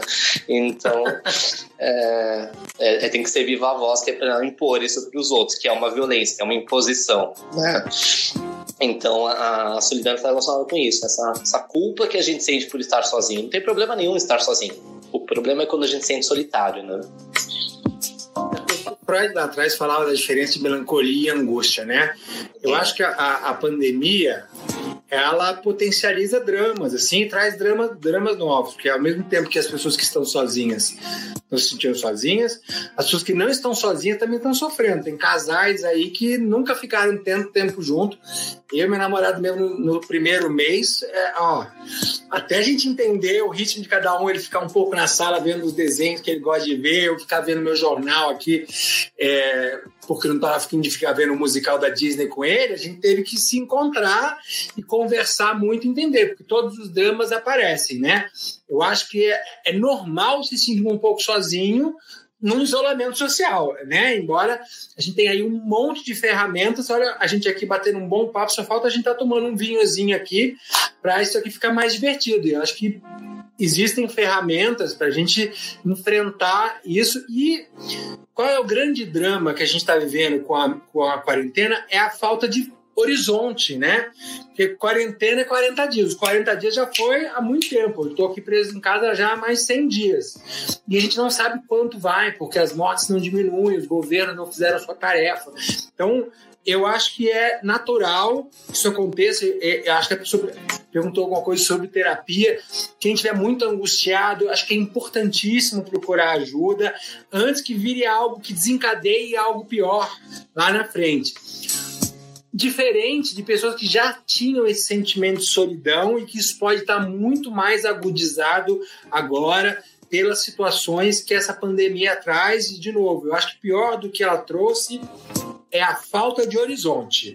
A gente não sabe quando é que a economia vai se recuperar, a gente não sabe quando é que a gente vai poder andar na rua, a gente não sabe quando a gente vai poder abraçar nossa família de hoje. Eu amanhã talvez viaje para o Rio de Janeiro. Confesso que eu estou morrendo de medo de sair de casa. Vai ser a primeira vez em cinco meses, eu acho, que eu vou pisar na rua, fora ir até o Senado é, caminhar. Vou vou acho que botar uma burca para poder caminhar. Então é, é, é, isso tudo traz para a gente um monte de sentimentos. Então eu acho que é um momento fundamental para a gente entender que a gente não tem que enfrentar as coisas sozinho, tá? Várias universidades estão oferecendo assim atendimento gratuito, mas eu acho assim quem não precisa, quem pode gastar, não tem investimento melhor do que com a nossa saúde mental, com, o nosso com nosso bem-estar, porque você ficar bem ajuda você a ficar melhor seu namorado, a ficar melhor com a sua família, a ficar melhor com seus amigos. É um investimento fenomenal, assim. Eu vi muita gente falando: "Ah, que saudade de ir ao cabeleireiro, que saudade de ir ao shopping. Ouvi pouca gente falando que saudade é o psicólogo. E a gente tinha que estar pensando sobre isso, assim, porque é, é a gente não adoece só a gente. Quando a gente fica ruim, a gente adoece todo mundo que está ao redor da gente. E, e, e, e, o Brasil fala pouco de saúde mental. Saúde mental é muito importante. A gente há pouco tempo, é, nesse ano, garantiu lá os psicólogos nas escolas, uma luta muito grande contra o governo para garantir, mas que é, é, fundamental. Assim, as escolas também são ambientes super ansiogênicos, é, competitivistas. A gente tem uma, uma, uma cultura é, no Brasil, né, dessa coisa do currículo, da nota, enfim. Então, procurar ajuda é super importante. E, gente, a gente está vivendo um caos. é a maior pandemia dos últimos tempos. Então, assim, é normal ter uma, um pouco de subsônio, de sono, se sentir angustiado, e é muito bom procurar ajuda quando a gente está vivendo um drama tão grande que está custando tão caro para tantas pessoas. Eu queria só sugerir que né, a questão da, da, resistência de fazer a terapia online, a gente pode começar aos poucos. Tem não só a Rainbow, como várias outras iniciativas e outros grupos têm feito roda de conversa. É, a roda de conversa é um jeito de você começar a se introduzir nesse universo digital, já que você tem uma dificuldade de lidar com, com a situação, e não necessariamente você precisa falar. Né? Dependendo do formato que é, por exemplo, na Rainbow, a roda de conversa que a gente faz, é quase como de filme, sabe? O pessoal vai se reunir no grupo do ar, porque a ideia é a gente perceber, inclusive, parte dessa solidão que a gente sente falando por experiência pessoal também, é um pouco desse abandono, né, Eliseu? Que é o abandono por parte do governo, é sair na rua, ou, ou ver, ver pela sacada pela janela o quanto a minha vida importa pouco para o outro, que não usa máscara, que fica por aí. Eu estou 100 dias também quarentenado e fico vendo as pessoas, famílias inteiras com bebês de colo na rua. Isso, a consciência de que a minha vida não vale nada para a sociedade para o outro, causa esse sentimento de solidão, causa essa tristeza profunda também. Acho que é uma quantidade de coisas que a gente está sendo tendo que absorver e não está conseguindo lidar, não consegue nomear, né? E aí, não, às vezes, não, não necessariamente na terapia direta, como o Eliseu colocou, tem grupos que fazem gratuitos, quem tem dinheiro deveria investir mesmo, porque o ideal da terapia é que a gente faça sem a necessidade já, né, para que não consiga prever ou, ou, prevenir um problema, mas a roda de conversa serve para isso mesmo, é um bate-papo com pessoas que vão, você vai se identificar que não é só você que passa por isso. Porque muito, muito dessa sensação de melhoria não passa pela solução, porque o problema não tem solução. Essa questão que a gente está vivendo agora não, não tem uma solução mágica, mas reconforta de fato você estar tá junto de outras pessoas que passam pelo mesmo. Não tem mais aquele negócio, nossa, será que sou só eu? Essa, esse perdido no oceano. Isso ajuda bastante. Então, fica de sugestão para quem quer começar a quebrar essa barreira, se acha difícil fazer a terapia, procura algum grupo que faça roda de conversa, um grupo de, de estudo de livros mesmo, algo que você consiga interagir com outras pessoas, mesmo que seja à distância. E às vezes é mais fácil conversar com alguém que a gente não conhece do que com alguém que a gente tem que conviver. Perfeitos, adorei muito a sugestão de vocês. É até legal que é uma das coisas que a gente costuma fazer assim na frente Pod Pride. A gente faz um rolê por mês, assim, por videoconferência, o pessoal trocar experiências. E a gente também tem um chat anônimo que as pessoas podem mandar coisas. Então é sempre interessante ver que outras pessoas estão passando por coisas que a gente está passando, sabe? Tipo, essa questão é importantíssima. Aí a próxima pergunta é: morava sozinho, mas com a pandemia tive que ficar na casa do meu pai. E ele é extremamente preconceituoso. Como conseguir passar por isso? Quer começar? Eu, eu, acho que a gente falou um pouco sobre isso, né? É, esse drama da família, da, da relação. Eu, eu, é difícil responder sem saber o, o que, que é esse preconceituoso. Se é um pai que só não gosta ou se é um pai que agride, que ataca. Eu acho que a gente tem grau sobre isso. Como eu disse, a gente está vivendo uma situação absolutamente atípica. Alguns vão ter que enfrentar isso com as ferramentas que têm. Quer dizer, é, esses dias foi isso mesmo. Uma menina de 14 anos, Serib, me procurou no Twitter porque a, ela, ela contou para a mãe que era bissexual e a mãe bateu nela. E aí eu, eu, eu, eu, coloquei ela em contato com uma entidade LGBT de lá, tentei falar com o pai dela, mas assim, se a gente. É, é, a justiça pode fazer algo com essa mãe? Pode, mas a menina vai para onde? Como é que a gente resolve isso? E aí, aí tem várias ferramentas, procurar a escola, procurar outros adultos, mas infelizmente tem pessoas que estão presas num núcleo que todo vai valorizar isso, assim, é, essa menina é isso, disse, a escola é extremamente católica, é, é, enfim, dentro de um drama sobre isso, assim. Então, se a situação é essa, assim, é entender que vai passar né? Você falou que ataca o pai durante a pandemia. Então, durante a pandemia, vai ter que segurar um pouco essas questões, tentar não tocar muito nesse assunto, fazer daquela convivência. É triste falar isso, né? A menos pior possível, a mais segura possível. Em momentos extremos, opte pela sua segurança porque no calor dos momentos os pais são agressivos, podem ser agressivos. A violência física, infelizmente, é uma realidade para nossa população, para vários, para vários jovens, né? Eu tenho feito uma discussão muito grande dentro do Congresso Nacional contra o homeschooling. O homeschooling é uma pauta conservadora, justamente para deixar essas crianças dentro de casa. Muitas pessoas não, não conhecem a importância que a escola tem no combate ao, ao abuso dentro de casa. Uma criança que apanha casa e chega com marca na escola, principalmente na escola pública, na escola onde o professor tem estabilidade, ele não vai ser demitido se ele denunciar uma família agressora. Então, a rede pública de educação é uma grande ferramenta de combate à violência familiar. E agora a gente não está tendo isso, né? As crianças estão dentro de casa. Então, a gente está vivendo, assim, um drama impensável. A gente já viu aí que as denúncias de violência contra a mulher aumentaram assustadoramente nas famílias a gente está vendo várias campanhas assim, de, de denunciar, mas a denuncia e faz o quê? Como é que a gente está lidando com isso no momento de isolamento, onde até a polícia está com medo de ir para a rua, está todo, tá todo mundo assustado. Então, assim, se for possível coexistir, segurar um pouco, porque é típico da adolescência querer falar da sua sexualidade, querer conversar. A gente falou isso lá atrás, né? A gente queria muito, e eu sei como é importante que os pais nos amem, nos aceitem. Nem sempre isso é possível, e não quer dizer que o pai não te ama. Quer dizer que a mente dele está confusa com vários valores equivocados, com várias fake news, com várias teorias conspiratórias. A nossa população LGBT ela foi eleita é, o cavalo de batalha. Eu, eu sempre falo assim que antigamente era a mulher desquitada. Quem destruía a família era a mulher desquitada. A sociedade venceu isso. A mulher desquitada não sofre mais daquele preconceito todo. Não é que não sofra nenhum, mas não sofre mais daquilo. Eles têm que escolher, porque políticos que não têm propostas, eles precisam vender um inimigo para se vender como salvador. E é isso que esses caras fazem. Olha, o, a, a, o LGBT, esquerdismo, doutrinação vai vir aqui destruir a sua família e aí eles são os salvadores da família. Isso, infelizmente, afeta um monte de pai e mãe que, na verdade, quer só o bem para sua família, mas não entendem como é esse bem. Por isso que na construção do que é a educação de um jovem, a educação não é uma escolha da família.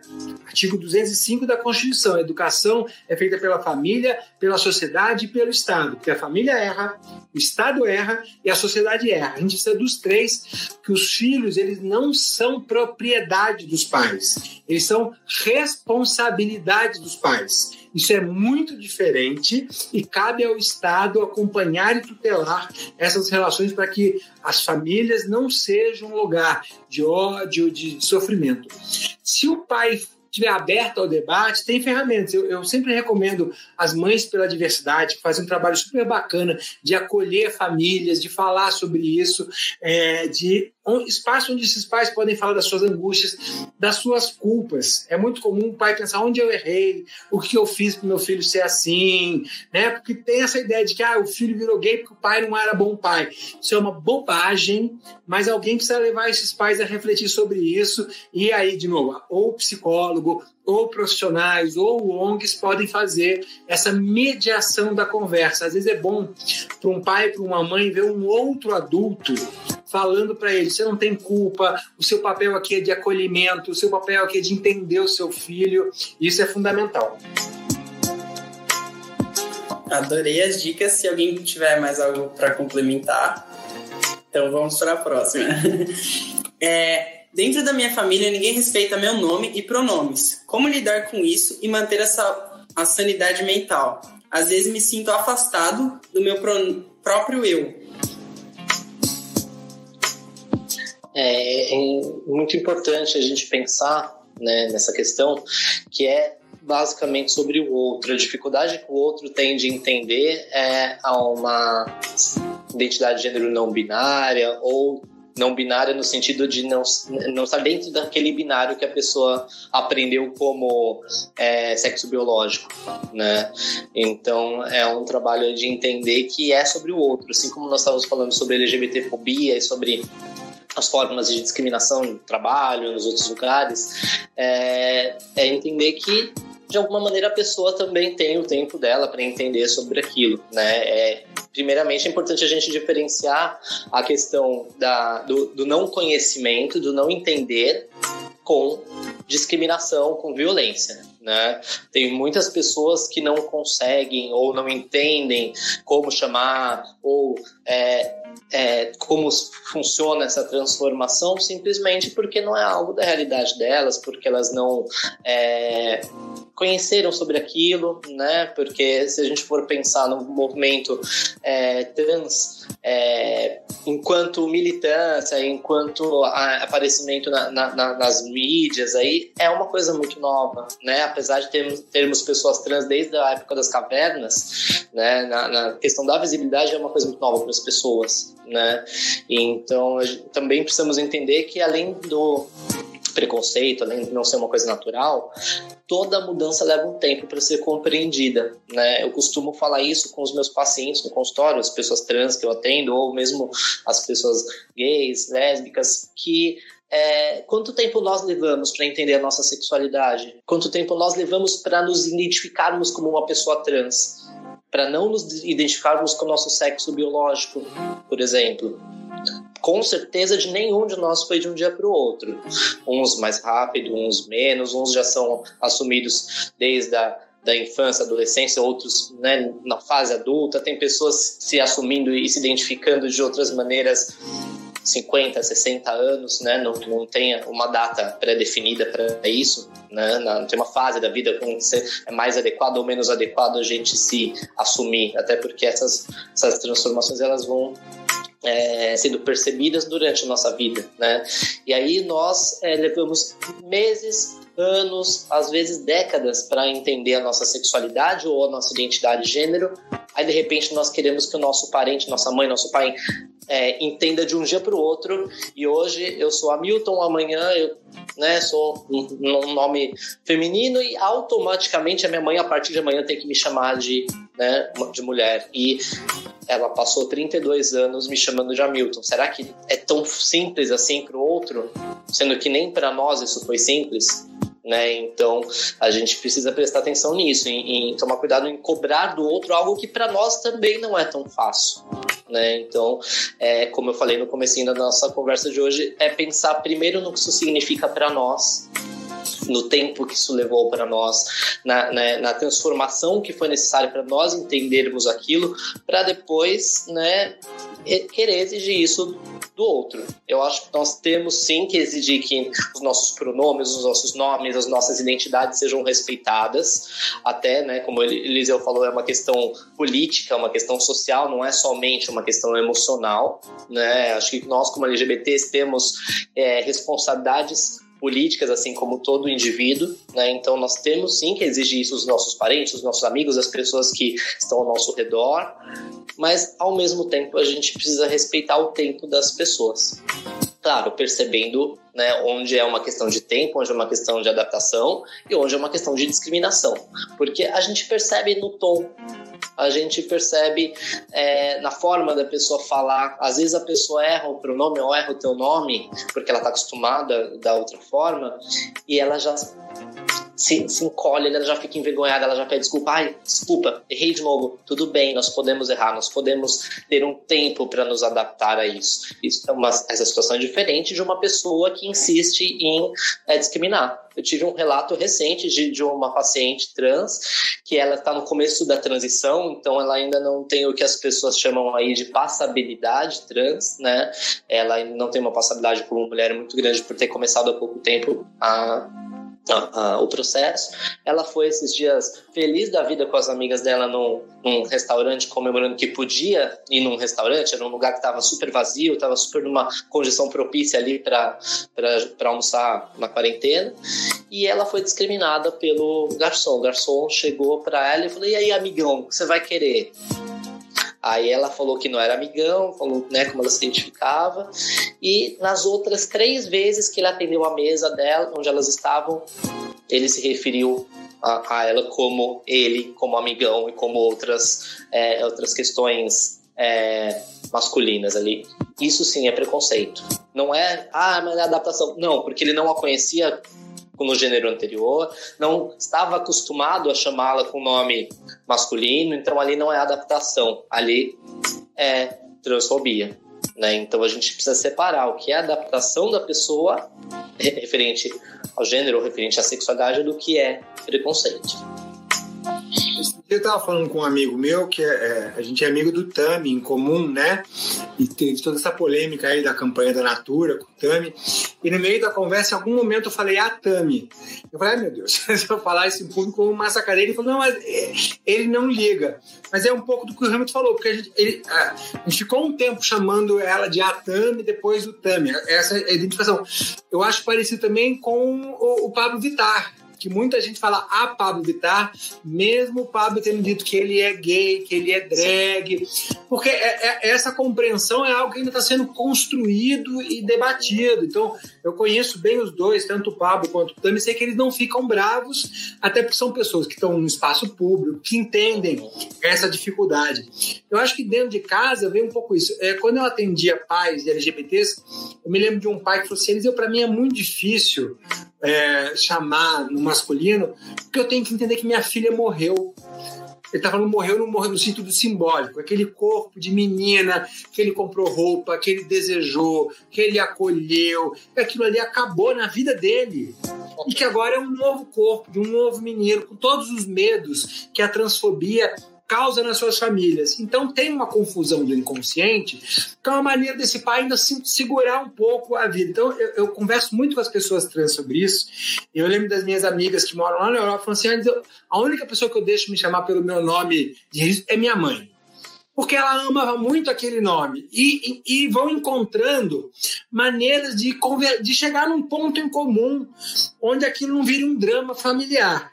O ideal é que a gente possa educar todo mundo, para que todo mundo respeite o nome social, que respeitem os gêneros. É claro que é. Mas eu acho que dentro da família a gente pode chegar num ponto de conforto, entendendo também o drama desses pais, como é, como é difícil para todo mundo. A transfobia, ela não é um drama só para gente, ela é para a família também. A família é muito atacada. Olha o que vocês fizeram, principalmente a família que está em espaços preconceituosos. Então chega, imagina um pai, uma mãe muito religiosos que aceitam a, a, a sua filha trans, mas como ela, ela, é acolhida na igreja? Quando, quando ela vai lá e o bispo cobra dela, olha a sua filha, olha o que ela está fazendo, olha, vê se isso pode. A, a, a, a transfobia é muito violenta, né? Ela é muito agressiva e ela é com todos, assim, sabe? Ela, ela atinge a todo mundo, ela atinge no espaço de trabalho, ela atinge na família. Então, é, a gente tem que sempre entender essa arte das possibilidades do diálogo até porque a transformação ela se dá aos pouquinhos. O processo de educação dentro de casa, com a família, ele é aos pouquinhos, numa conversa, num momento que você está mais tranquilo, fala: Ah, eu não gosto quando você fala de mim assim. Quanto mais a gente conseguir falar sem ser uma briga, sem ser um ataque, mais chance eu dou para o outro se ressignificar aos poucos. Porque aí, num momento feliz, a mãe vai querer te agradar. E aí a mãe vai usar o pronome que você gosta, ela sabe que ela te faz feliz. A gente sabe, nem sempre a gente consegue fazer o melhor. Né? Relação familiar é muito difícil. Hein? Eu, eu estudei terapia sistêmica, às vezes a gente é muito do enfrentamento dentro de casa, porque a gente quer ter razão, né? Mas às vezes também a gente quer agradar o outro, a gente quer ter um bom momento. Então, vá dando sinais de como é que você gosta e, e respeitando um pouco o ritmo do outro. É, é, é uma dança. Às vezes você vai dar uma cobrada, às vezes você vai dar uma relaxada, e aos poucos você vai construindo uma relação muito boa. Assim. Eu, eu, eu saí de casa quando eu me assumi gay e depois saí do meu estado. Fui morar no Rio de Janeiro, porque eu morria de medo da homofobia. Dez anos depois, levei minha tia para farm de Amoedo, ver um monte de homem se beijando no meio da praia, e ela ficou lá, nossa, assustada. Mas levei dez anos para essa construção. Hoje ela, ela deve estar assistindo a nossa live aqui, eu falando sobre isso. Ela assiste todas as minhas lives e, e acompanha tudo. É um processo grande, a gente tem mais de 70 anos. É, é, é, é todo esse, esse, processo de você respeitar o ritmo do outro, o tempo do outro, tentar não agredir o outro. Eu sei que às vezes é difícil, mas é isso aí.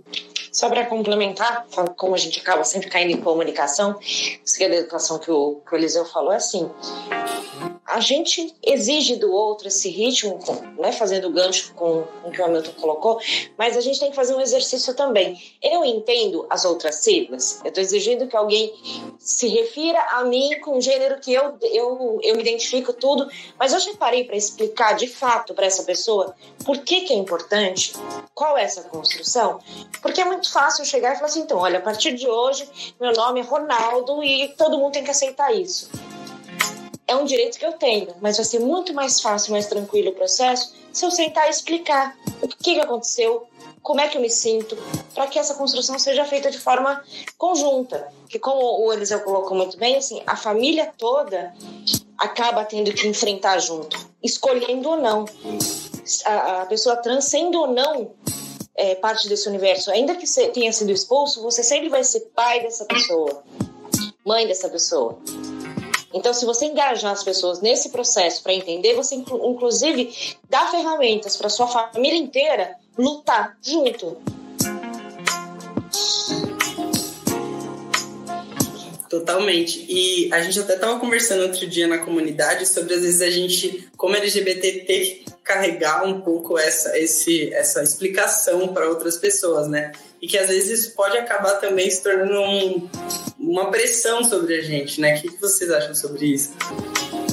Bem, isso é muito comum, né? Eu, eu virei consultor desse assunto para todos os meus amigos em todos os churrascos, em toda coisa que querem saber o que é não binário, o que é binário, o que é sexuado, o que é.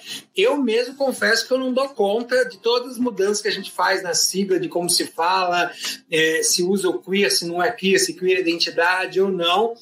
Mas eu acho que a gente tem um um papel político. Eu não, eu não gosto do termo responsabilidade, porque ninguém é obrigado a saber de tudo ou, ou, ou virar um especialista é, nisso, né? É até uma coisa que eu acho engraçada, acho que eu brinquei com vocês no começo, eu sou especialista em psicologia e educação, não em LGBT. Mas eu acabei tendo que aprender. Todas as vezes que eu era chamado para algum lugar, alguém me perguntava...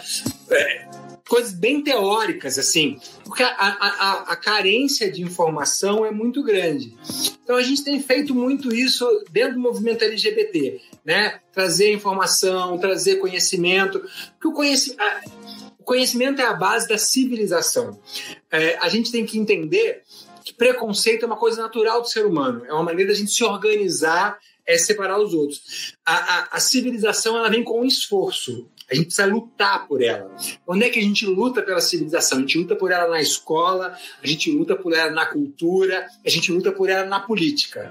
É, quando a gente lutou pela criação da homofobia, eu fui muito criticado. As pessoas diziam que era uma pauta para prender preto e pobre. Claro, é uma crítica justa ao, ao, ao sistema, ao sistema é, legal brasileiro. Mas mais do que isso, ela era um momento do Estado brasileiro dizer: eu não tolero homofobia, eu não tolero transfobia. E logo em seguida a gente teve todo aquele ato no futebol, onde os times tiveram que dizer: olha, não pode ter homofobia nos estádios. E aquilo foi maravilhoso.